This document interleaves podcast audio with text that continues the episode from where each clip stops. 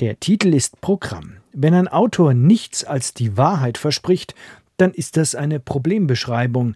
Denn Georg Genswein ist davon überzeugt, dass das Bild, das von Papst Benedikt gezeichnet wird, nicht immer der Wahrheit entspricht. Was also bleibt von diesem Jahrhundertleben? Also was bleibt von Papst Benedikt ist sicherlich die Erinnerung an eine milde, überzeugende, klare Persönlichkeit. Vor allem das Adjektiv mild dürfte Theologinnen und Theologen, die von Josef Ratzinger einst gemaßregelt wurden, nicht als erstes über die Lippen kommen. Doch bei der Buchvorstellung im Münchner Salon Luitpold wird nicht widersprochen, sondern kräftig applaudiert.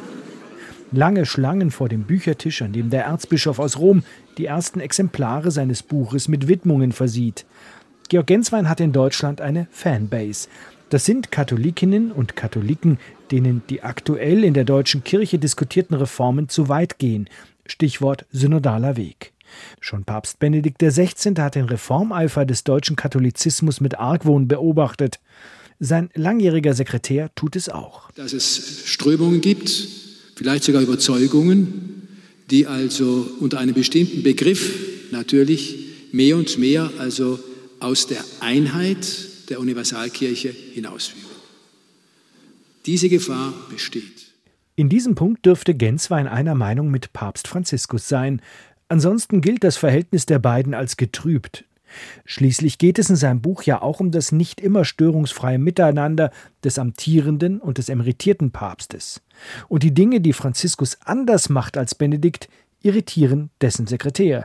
Zum Beispiel, dass Franziskus nicht mehr im apostolischen Palast wohnt, sondern im Gästehaus Santa Marta schon der erste Punkt, dass eben Santa Marta da auch eine gewisse, ich will nicht sagen Störung, aber doch eine gewisse äh, Neuorientierung ausgelöst hat.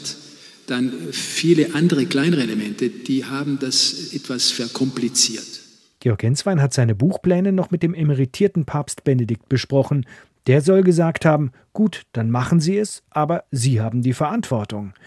Für den Jesuitenpater und Autor Andreas Badlock war das der falsche Rat. Ich finde, dass Franziskus sehr, sehr gütlich mit Benedikt äh, umgegangen ist, aber dass wir jetzt erfahren, dass der sich geärgert hat über verschiedene Dinge, interveniert hat, Genswein da dann der Botschafter war zwischen zwei Herren.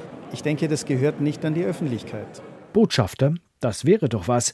Mancher habe ihn ja schon als Papstbotschafter in Asien oder Afrika gesehen, scherzt Genswein, also möglichst weit weg.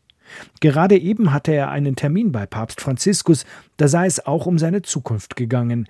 Mit 66 Jahren ist der Erzbischof ja für einen Kirchenmann im besten Alter. Papst Franziskus hat gesagt, ich habe noch keine Entscheidung getroffen, so muss ich Sie vertrösten. Ich selber bin auch neugierig, ich weiß es nicht. Kommt der ehemalige Papstsekretär zurück nach Deutschland?